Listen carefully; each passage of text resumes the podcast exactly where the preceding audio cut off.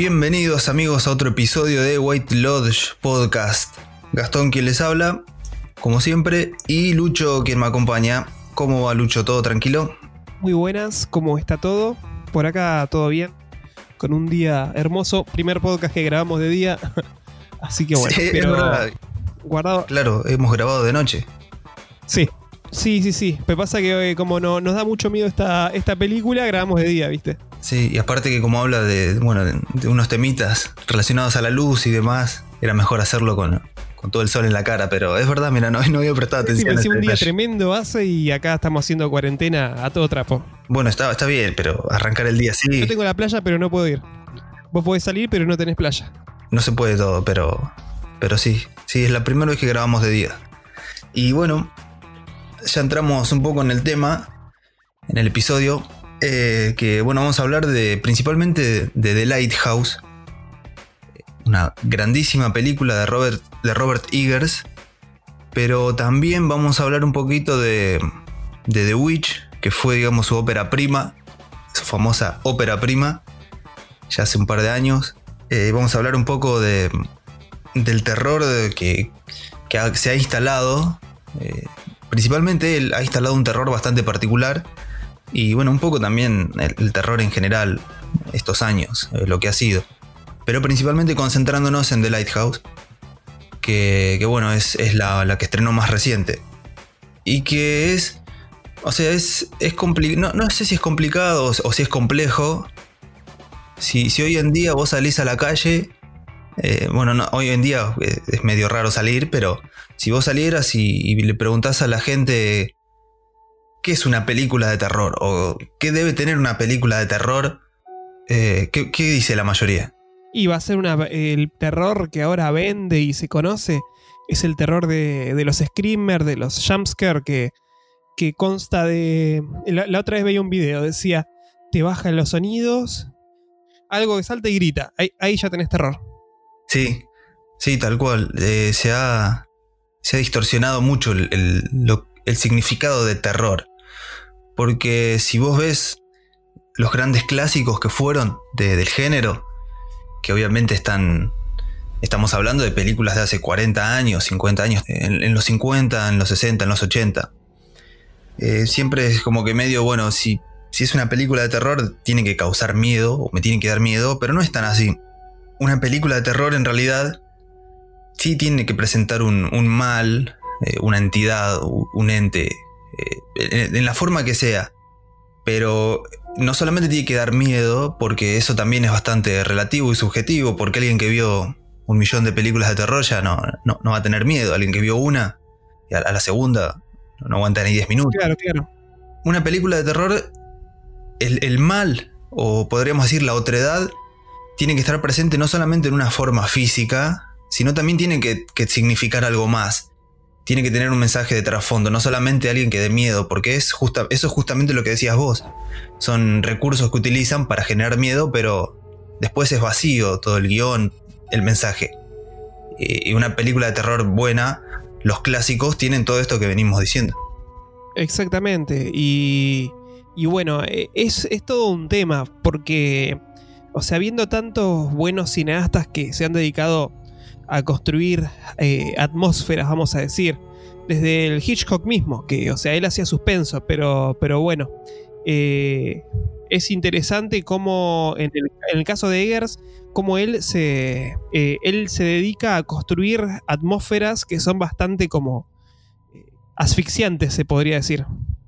Sí, y, y que es, por eso lo elegimos a él, particularmente, no, por, no solamente porque la película es buena y, y porque las dos películas que tiene hasta ahora son buenas, más allá de que, de que él estrenó con un, con un corto, digamos, que, que se llama Brothers, que es más o menos de la misma onda que The Witch, es como una especie de adaptación de, Caín y Abel, eh, un poco más actual. Pero creo que se diferencia en eso, justamente en lo que decís. Porque hoy también hay directores, hay varios directores de género eh, que, han hecho cosas bien. O sea, no sé, ahora se me viene a la cabeza, por ejemplo, eh, Brian Bertino, ponele.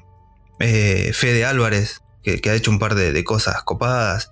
Creo que son nombres que han pegado, más allá de que mm, nos pueden gustar o no, particularmente, em, creo que ya lo habíamos hablado la otra vuelta, no me acuerdo si fue con vos, pero bueno, Ari Aster no, la verdad que no, no me gusta, no me gusta, no, no, o sea, no, no me parece que, que haya hecho algo por el género, sino que todo lo contrario, ha usado cosas del género para mal, pero bueno, eso por ahí lo vemos.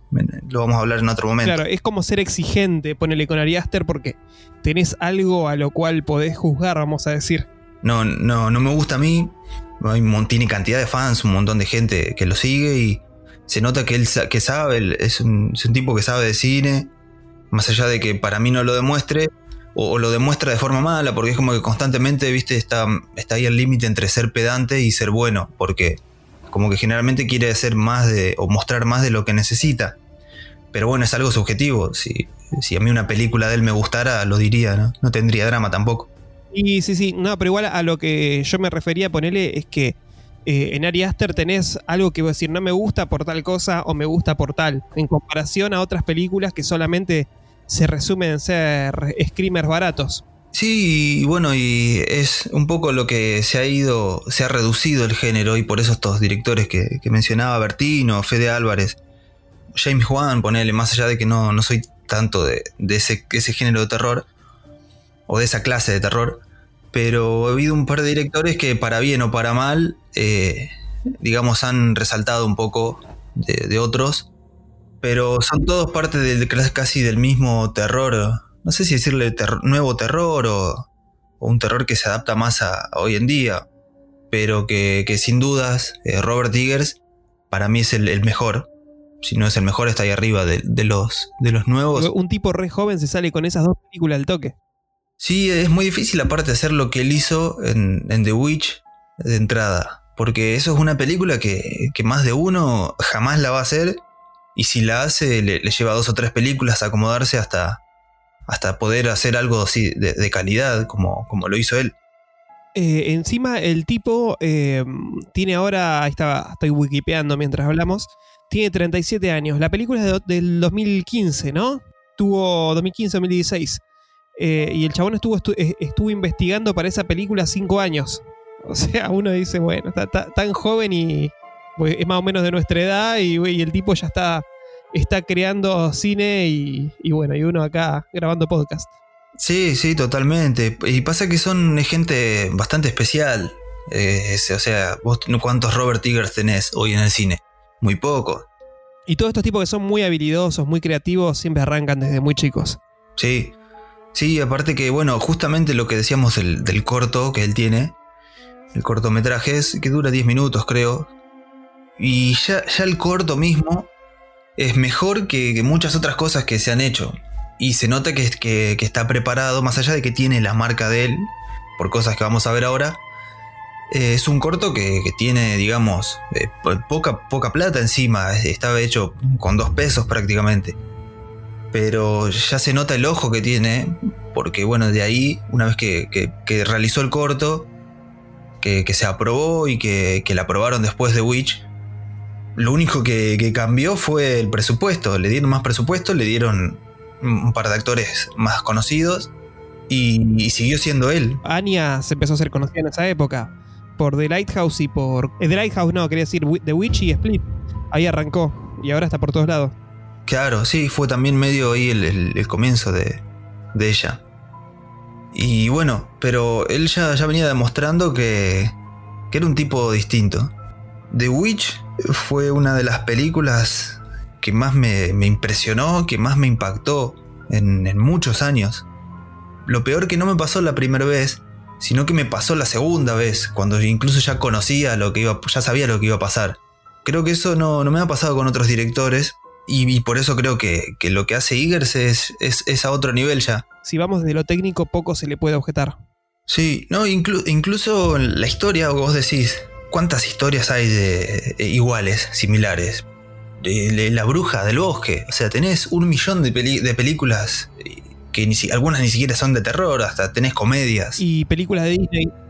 Claro. Tenés por todos lados a la bruja del bosque. Claro, o sea, Disney debe tener 10 películas fácil similares. El tema es lo que hizo Eggers con sí, Una, una de las cosas más llamativas de esa película es precisamente que el tipo, todos los diálogos, o gran parte de los diálogos, eh, los extrajo de, relatos y crónicas de la época. O sea, eh, que el tipo hilvanó fuentes reales y mucho de lo que estás viendo eh, son palabras reales de, personas o, situaciones y cosas que ellos realmente creían que estaban pasando. Eso es una cosa que te, que, impacta pensar también en, qué época vivían. Es un dato copado. Totalmente, porque incluso creo que bueno, también es, bastante conocido el dato de que la, película está eh, inspirada en, Goya, en, Francisco de Goya. Que bueno, vos tuviste la, posibilidad de ver algunos, algunas obras de él personalmente, ¿no? Sí, eh, en, la época que podíamos viajar. bueno, el año pasado estuve, estuve en Madrid y, estuve en el Museo del Prado y vi varios cuadros. Yo claramente era el único interesado en ver eso, de los que estábamos ahí. Y bueno, fui vi por ejemplo el, cuadro de Saturno devorando a sus hijos. Eh, o sea, en, este, en esta película se hacen muchas referencias al periodo de, las pinturas negras de Goya. Sí. Que es un periodo de un Goya más tardío que empieza a, pintar cosas bastante desgarradoras, se podría decir, muy relacionadas con mitología. Eh, mitología o. El folclore. El folclore, exactamente. Y, pero todas relacionadas a una situación real que estaba viviendo España en ese momento, que con la, con la guerra y demás, eh, había cosas tan horripilantes que, que, tenían que presenciar, que él las expresaba precisamente a través de, de, cuadros mitológicos. Precisamente como el, cuadro de, de, Saturno devorando al hijo es precisamente es por ahí la patria devorando a sus propios hijos. Claro, y eso te iba a decir que lo que hace la, película de Witch, a mí por lo menos me, transmitió la, la, sensación de estar dentro de una, de una obra, de un cuadro, de una pintura.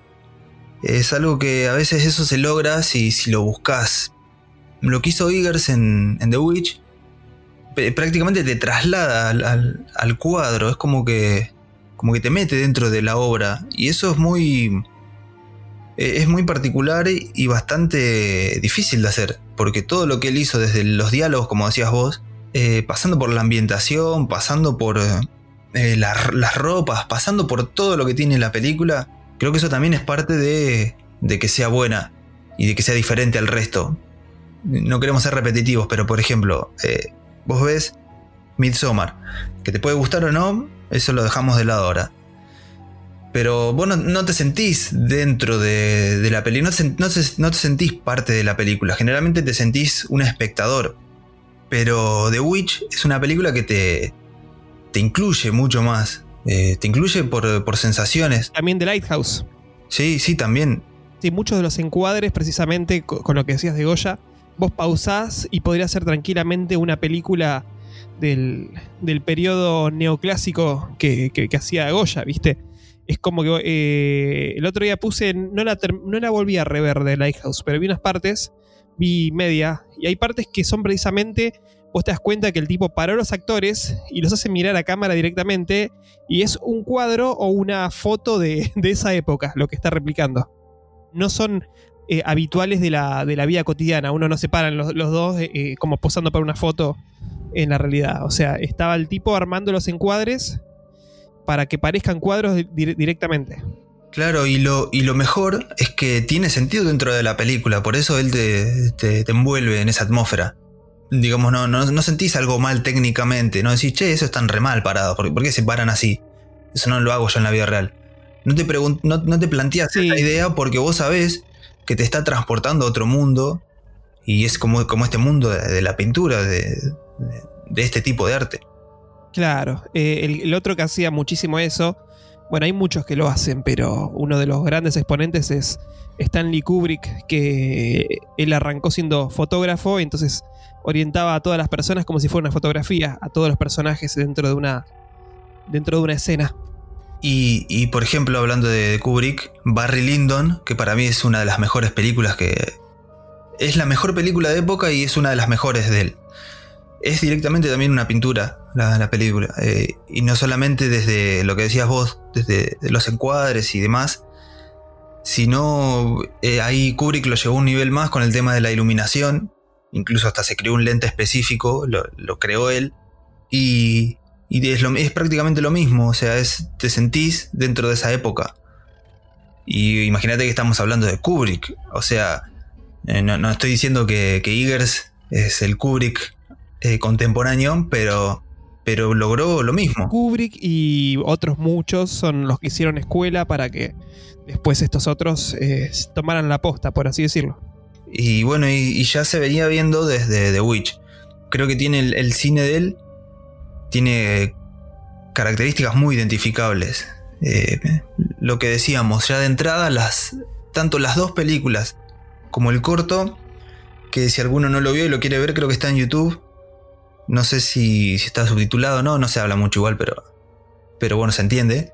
Si no, se, puede torrentear como, como cualquier cosa en el mundo, pero eh, ya desde ahí se nota que él se, inclina directamente para esta especie de, folk, de cuentos, cuentos folclóricos. Eh, los, hermanos, esta especie de, hermanos tipo Caín y Abel, eh, la bruja del bosque, los marineros del faro del fin del mundo. Ya él, de entrada ya instala la temática, que es algo también que muchos no hacen. Por ahí divagan algunos entre 3, 4 películas y recién ahí encuentran un tono. Él ya lo hizo de entrada. Una de las cosas más llamativas, ni bien pones la película, es el, ratio que usa para de, cámara, eh, que es prácticamente cuadrado. 1.19.1, o sea, es muy levemente rectangular. O sea, el ratio que usamos actualmente son los televisores, muchas de las pantallas de celulares es eh, 16.9 hechas en ese ratio, vamos a decir. Y Eggers utilizó muchas cámaras y lentes de la época. Cámaras no, usaba los lentes eh, originales de, la época de, los años 30 del siglo pasado. Sí, eh, ya, ya de entrada en The Lighthouse, algo que, hizo, que no hizo en The Witch, no lo hizo tanto por lo menos, es eso. Ya desde, desde la cámara, eh, buscar crear ese, ambiente opresivo, digamos, para el espectador. Porque en, The Witch también se siente eso, pero de otra forma. Acá ya de entrada vos, vos lo sentís. Y bueno, decíamos justamente esto. Eh, la base que él toma para este tipo de historias eh, son todos cuentos folclóricos que, se han ido corriendo con los siglos, con las décadas. En particular de Lighthouse, por ejemplo, hay claramente influencias de, los relatos de, de Herman Melville, Incluso. Mm, y Bob Esponja. claro, sí. Me da risa, pero Bob Esponja tiene, tiene un montón de, leyendas así turbias del mar hechas, hechas infantiles. Mal. Encima estos dibujitos, las, animaciones estas siempre se prestan para mensajes doble sentido y medios raros. Eh, bueno, Melville, el relato, un relato de Edgar Allan Poe también que se llama The Lighthouse Keeper, eh, que, que, bueno, se han tomado diferentes diferentes eh, cosas. También veía, vos que sos un poco más de, del anime, del, manga digo, no del anime, eh, hay un, un manga... Sí, Uzumaki, significa, creo que significaba espiral. Sí, una vuelta leí un par de historias y una de las historias habla de... hablan de un faro, justamente, un faro que atrapa a todas las personas del pueblo sin que ellas se den cuenta. O sea, es como que ellos están influenciados por la luz del faro y, siguen su vida, pero en realidad paralelamente pasan un montón de cosas. Y después se enteran al final que bueno, que, lo que había dentro del faro, lo que generaba la luz era, cierta, cierta cosa. Por si alguno no leyó o lo, lo está leyendo, pero. Pero bueno, es una, tiene una estética eh, bastante parecida a lo que fue The Lighthouse. Y creo que, sin duda Iger se ha inspirado también en eso. Porque en, básicamente eh, la película de Lighthouse se trata de esto, se trata de dos personas directamente bajo el poder de este faro, de una forma u otra. Dos personas buscando, eh, tratando de alcanzar la luz. Una ya la tiene en su poder y la otra está constantemente tratando de, alcanzarlo. Claro, no sé si es precisamente el mal en el faro, como que el mal está, ellos son los que están eh, vamos a decir, personas rotas y, pervertidas. Eh, y el faro es como la iluminación que ambos buscan alcanzar. Eh, también hay un poco ahí de, del mito de, Prometeo que buscaba la luz del cielo. O sea, incluso al, final tenés, tenés el, esa, esa, escena final que el personaje de Pattinson está siendo devorado por las gaviotas. eh, es igual a Prometeo que por robar el, fuego del Olimpo fue condenado a estar atado en un lugar mientras las, no sé qué ave carroñera le, comía el hígado y al otro día le volvía a crecer.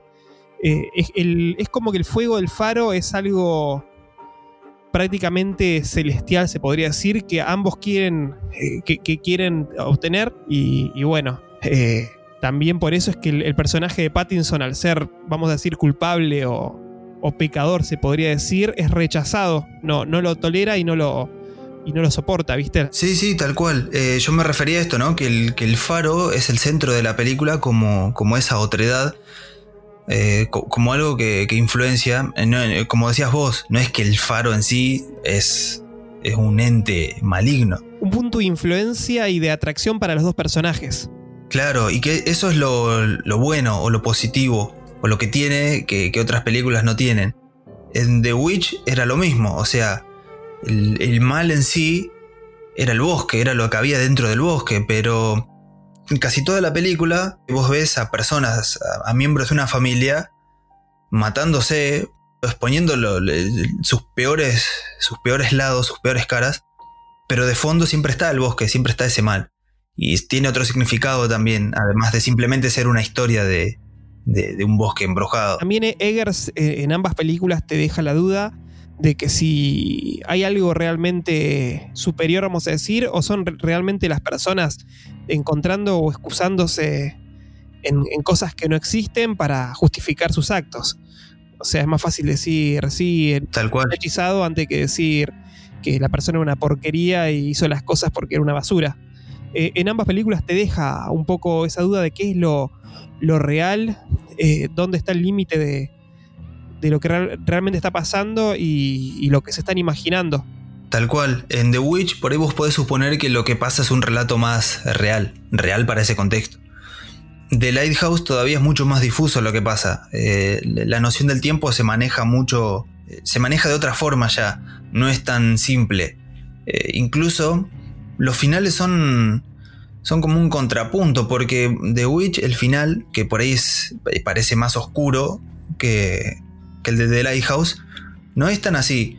Eh, termina la, protagonista, termina eh, entregándose, digamos, al mal. Y, podríamos decir que es un buen final para ella. En cambio, The Lighthouse, que es un final por ahí que vos decís, bueno, eh, logró alcanzar la luz, logró alcanzar lo que quería, te, termina totalmente mal el personaje. Porque la luz, en sí, el faro, podría ser, como decías vos, solamente un simple reflejo de lo que, de lo que ellos llevaban dentro.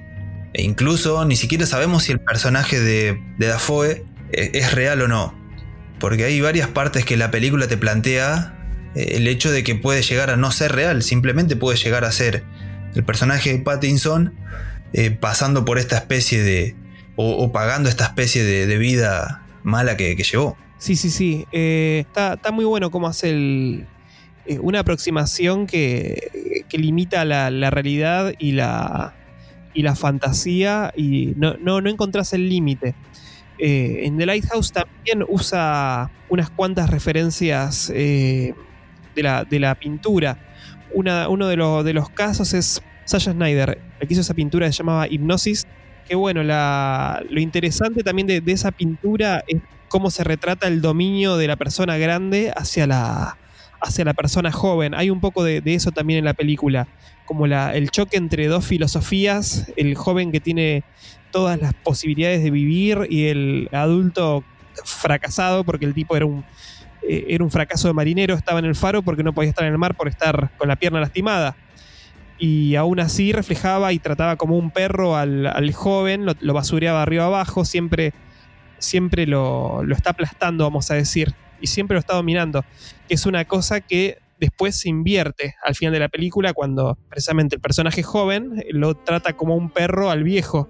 Exacto, exactamente. Y es increíble cómo están retratados los personajes. Había leído que el guion directamente los presenta como el viejo y el joven.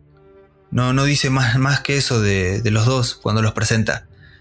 Y, en la película se nota muchísimo el contraste. El personaje de Dafoe es increíble. Es, parece directamente un traído de otra época eh, un marinero de estos traído de otra época y metido en la película. Le dijeron, bueno, sé vos. Y, el que actúa es solamente Pattinson.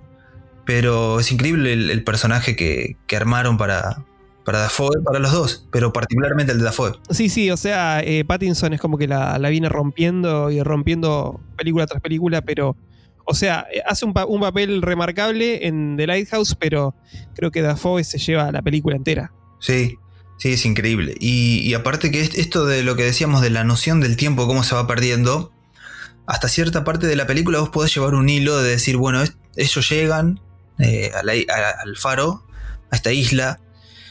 Puede pasar un día al principio, por, eh, las diferencias del tiempo, por ahí que vos ves del, clima. Después ves que pasan dos días, que pasan tres, pero llega un momento en que vos no, no podés llevar el hilo de cuánto tiempo pasó. Incluso el mismo, el mismo Dafoe lo dice en una parte, ¿cuánto, tiempo pasó? No, no recuerdo exactamente lo que pregunta, pero le, dice al personaje Pattinson que ¿cuánto pasó? ¿Una semana? ¿Dos? ¿Un mes? O sea, y, es, es, tan extremo que, en cierta parte de la película al final es como que el personaje de Pattinson dice, bueno, ya está, me, tengo, tengo, que aceptar que, la noción del tiempo es otra y, rompe el reloj, el que estaba en la pared, eh, que, también tiene cierta importancia porque generalmente se va jugando con esto del reloj y del tiempo.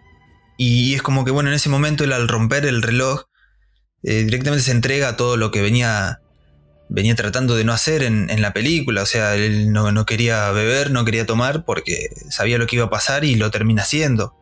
No quería ser eh, violento y lo termina haciendo. O sea, esto también es parte de perder la noción del tiempo dentro de la película. Bueno, eso pasa en ambas películas. Es como ves la decadencia de una institución, vamos a decir. En la primera es la institución familiar, en en The Witch, y que terminan eh, matándose unos a otros o el padre encerrando a los hijos con las cabras. Y en esta, una institución laboral, vamos a decir, o sea, como terminan ambas tan destruidas eh, de una forma muy similar. En lo que estaba viendo, que tanto el cuento de Edgar Allan Poe está inspirado en desapariciones de, un faro real, eh, de las islas Flannan, que hubo en una época eh, hubo unas cuantas desapariciones en un faro y eso inspiró a, Edgar Allan Poe para, para escribir su cuento. Dice, se detuvieron los relojes y otras señales indicaron que el accidente debe haber sucedido hace aproximadamente una semana. Qué, parecido. Sí, sí, sí, el trabajo previo que ha hecho Eagers es grandísimo, es grandísimo y, y bueno, se nota en el resultado, no, no ha dejado nada al azar incluso técnicamente, desde, la forma que eligió eh, para narrar la película hasta lo que hace, hasta los recursos que utiliza. Hay dos cosas características. Una son los silencios. En The Lighthouse, por ejemplo, yo la vi un par de veces y la última vez que la vi conté la cantidad de tiempo que pasa hasta que los personajes dicen algo y pasan casi 8 minutos. es algo que, que, también utiliza mucho es el tema de los silencios para, transmitir esa atmósfera. En The Witcher, en The Witcher, eh, The Witch, en The Witcher no en la serie de, Netflix ni en los juegos. The Witch hace algo similar a eh, Eagers, usa mucho los silencios, usa mucho las sombras. Eh, hay una escena en particular en, The Lighthouse, bueno, en, en The Witch también. Una escena, la escena en la que están comiendo, están cenando, y están todos iluminados, menos la madre que está de espalda frente a la cámara, que está totalmente cubierta de sombras. Y ese contraste se nota también de Lighthouse muchas veces, entre, entre y Pattinson. Y una escena en particular que es la que, una de las primeras veces, digamos, que, que Pattinson se, un poco que rompe sus, propios límites, en donde mm, se refleja la sombra de él como gigante eh, contra una pared que parecía prácticamente una, referencia a Noferatu. Y es increíble cómo maneja las sombras también Eagers para, para narrar. Claro, eh, un detalle, una curiosidad, es que al usar esos lentes de cámaras tan antiguas, los lentes viejos no son muy sensibles a la luz. Dice que el set estaba tan iluminado que todos los asistentes de detrás de cámara estaban con lentes de sol para, para no, eh, para no, no quedar encandilados. Claro. Y eso también es lo que influye a, los contrastes y la oscuridad, que la verdad que una cinematografía así no, no es común de ver, o sea, todo lo que ves en pantalla es, tan antiguo que ya es novedoso, vamos a decir. Claro, y, porque aparte a veces vos ves una película en blanco y negro y sin necesidad decís, ¿para qué? ¿Para qué una película eh, eh, filmada con este tono? Pero si vos ves The Lighthouse, creo que es imposible verla, ponerle a color. No, para mí te perdería gran parte del sentido que tiene la película, lo perdería. Hay cosas que por ahí eh, medio como que la subrayó un poco. Eh, que no, no, no sé si, si está mal, pero no está bien. es, eh, por ejemplo, durante toda la película te, van insinuando como que, hay una especie de, de, atracción entre los dos. Y no es, no es necesario que, que, se den un beso, que se besen para, para confirmarlo, pero pasa en la película. Vos decís, bueno, lo podría haber evitado. Pero fuera de esto, de estas cositas que son, son pocas, todos los, recursos que usa eh, suman.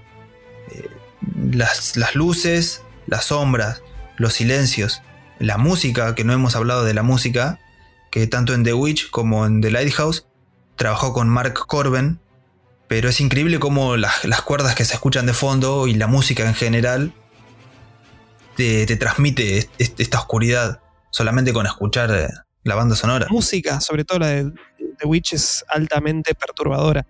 O sea, no, te muestra un bosque y escuchas como esos coros tan retorcidos y ya, ya te pone totalmente en, situación.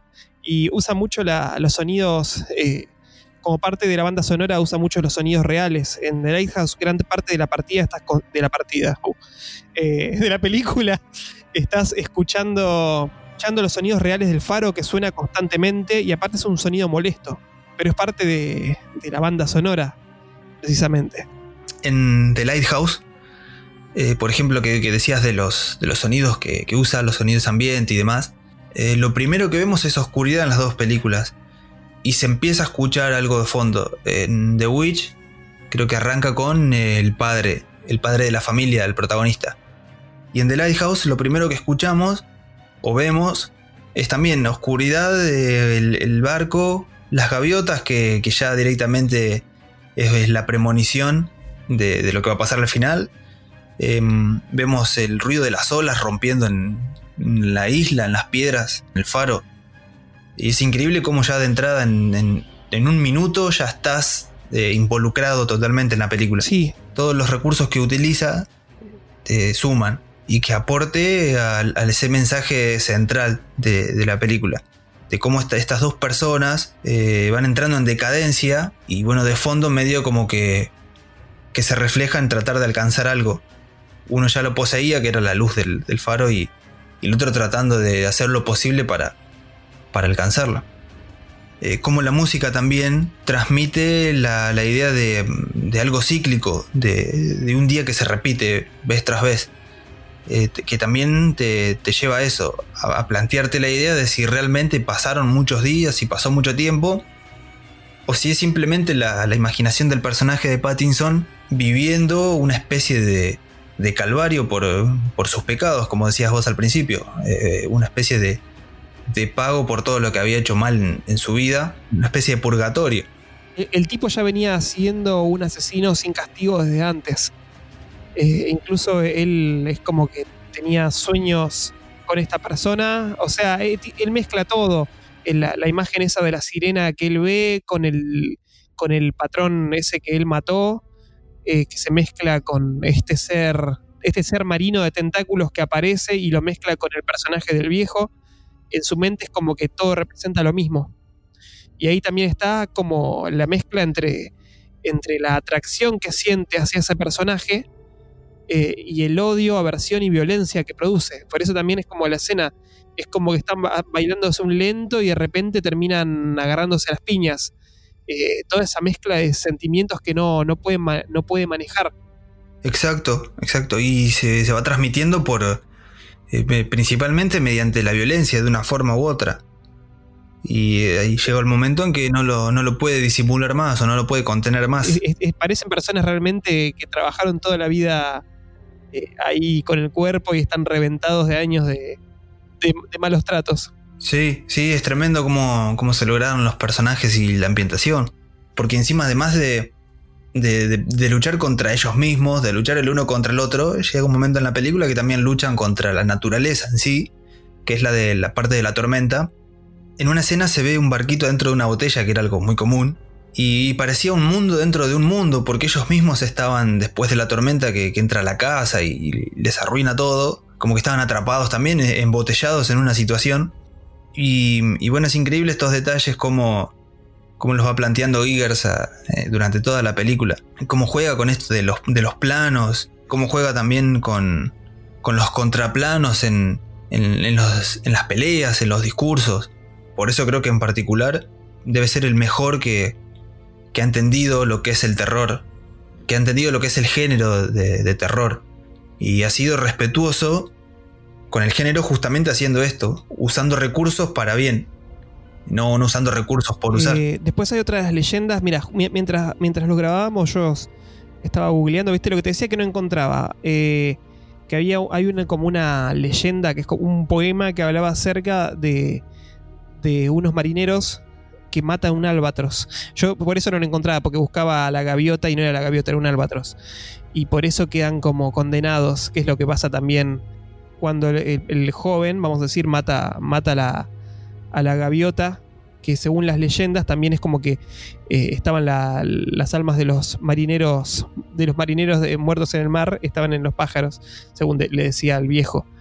Y, es como que después de que mata la gaviota se desata la tormenta que, que viene en todo, en todo el caos, vamos a decir. Así que bueno, sí, también esto estaba basado en otro poema clásico y viejo. Y a ver, como para recapitular, digamos, un par de, escenas que hayan gustado ya, de cualquiera de las dos películas. Una o dos escenas que te hayan gustado. En particular, eh, creo que de The Witch fue la escena en donde le, habla, le pide a la cabra que, le hable, a Black Phillip, que, se viene insinuando toda insinuando, no, contando en toda la película que los, los chicos, los gemelos, hablaban con ella. Eh, la primera vez que la vi y la segunda más todavía me dejó wow, porque me esperaba otra cosa por ahí ya estaba, estaba medio quemado con otras películas, esperaba que pase otra cosa. Y en The Lighthouse, creo que, el monólogo de, del personaje de Dafoe cuando, cuando medio que lo maldice al personaje de Pattinson porque no, le había gustado su comida y, y, porque ya estaban en las últimas, es tremendo. Ese también me dejó casi sin aire todo el monólogo. Sí, el monólogo es impresionante. Me gusta la escena, como si se repiten las dos eh, cuando tanto el personaje de Anya como el de Pattinson es como que llegan al. obtienen lo que tanto buscaban, o sea, la, liberación en el caso del de Anya, y el de Pattinson la luz, o sea, ambos, ella obtiene como un éxtasis y el de Pattinson tiene como, el, como dolor, parecido y opuesto al mismo tiempo. Eh, cómo está filmado y cómo está sonorizado esos, esos, esas dos escenas, me, la verdad que me, me, dejó, me re careta. Sí, o sea, son películas que para ver, para ver muchas veces eh, y, sacarle algo positivo más allá de, que uno sepa cómo, cómo termina. Y que esto es lo bueno, porque si, vos sabiendo lo que pasa en una película a la vez y te genera lo mismo o más, es porque algo bien se hizo. Y, y bueno, Eagers te transmite esto.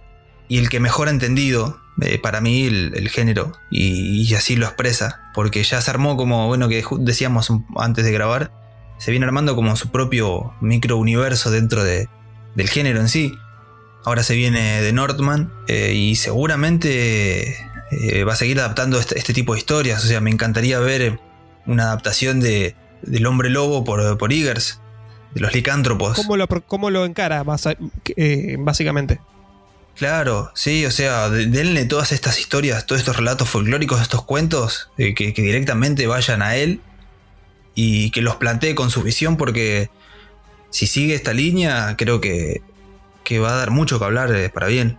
Ya lo está haciendo, pero va a dejar mucho, mucha tela para cortar. Exactamente. De Nordman me parece que es para, para el año que viene. Bueno, ahora, ahora los tiempos, la verdad que he perdido un poco la noción del tiempo con todo esto que ha pasado este año, pero... Como, el personaje de, de Dafoe. Claro.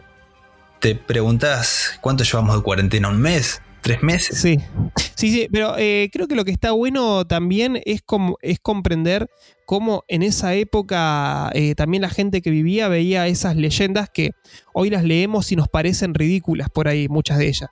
Sí, ay, ¿cómo le va a tener miedo la cabra? Mira, sí es re linda la cabra o le va como a tener miedo, miedo al bosque, eh, o, al, o a las gaviotas, o a, todas esas cosas que en su momento er, eran terroríficas y ahora nos parecen como leyendas pavas. El tipo te pone en situación y te hace verlo a través de, los ojos de una persona que creía realmente en eso. Eso, eh, eso creo que es a destacar. Exactamente, sí. Sí, sí, es uno de los grandes puntos fuertes que, que tiene.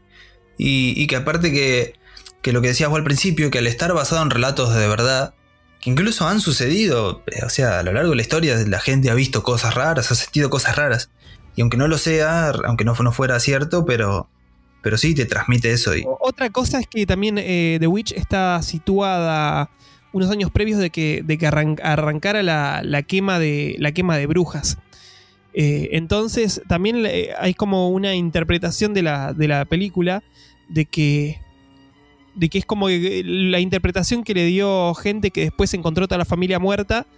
Es como que le, la gente siempre le daba una interpretación sobrenatural y terminaban quemando más gente. Sí. que, que, al final por ahí ni siquiera había hecho nada y, y los quemaban igual. Eh, así que también se puede ver la película como una interpretación de alguien que no sabe lo que pasó y le dio una explicación sobrenatural con, con las cosas que creían en la época. Claro. Y aparte que también el, la figura de la mujer en ese tiempo era, era muy bastardeada, o sea, eh, por ser mujer simplemente. Y, y, también muestra eso la película sin caer en el ridículo. Porque vos ves que, que el, el, padre es el, el que, que, manda. Claro, pero no, no, no, es que manda para bien, es un payaso el padre. O sea, todas las decisiones que toma son malas. Claro. Eh, y por orgullo, de, por orgullo del padre que termina en el bosque. El tipo vende todas las cosas de la mujer sin preguntarle. Eh, por culpa de él, el nene se va, se va al bosque. O sea, es, si vos te, te vas al, a la raíz de todo, casi todo lo, lo ocasiona el orgullo del padre. Claro, y por eso, por eso la figura de la mujer que presenta Eagers es totalmente realista. No, no cayó en ese, en ese baratismo de decir, bueno, la, la, la mujer, eh, como en ese tiempo estaba bastardeada, yo la voy a poner como en otro lugar. No, o sea, tiene sentido lo que cuenta. Claro, no, no cayó ni, ni, ni, en, ni en exacerbar demasiado eh, la mujer, ni, ni en rebajarla. O sea, lo, lo hizo de una forma orgánica, vamos a decir. Claro, sí, sí y mostró lo mismo también con la figura del hombre, una, un poco este, este, machismo, este egocentrismo del hombre que, que, ha sido característico durante muchos años, también se ve en The Lighthouse eh, de, de, forma natural, como ha representado épocas de, de, forma natural. Pero creo que más o menos Seegers ha transmitido eso, ¿no? el, el, respeto y, y el, esa reverencia que siente por el género terror. Exactamente. Si alguien obviamente no vio ninguna de las dos películas, creo que debería hacerlo. Y bueno, y les pedimos perdón por contarles el final. Sí, bueno, pero. Que se curtan. Un spoiler por ahí, viste, molesta más que en una serie. Que estás sentado viendo 10 episodios y te cuentan el final, te querés matar. Pero bueno, para este tipo de películas lo que interesa más que, que la trama en sí es la narración y cómo, cómo el, el director va contando las cosas. Así que creo que tranquilamente alguien después de escuchar esto eh, va, va y ve la película y la va a disfrutar igual o más todavía. Así que bueno, con esto, con esto nos despedimos. Sí, si nos despedimos por hoy, bueno, nos veremos en dentro de 15 días con, con otro, otro tema a tratar. Nos vemos la próxima. Adiós.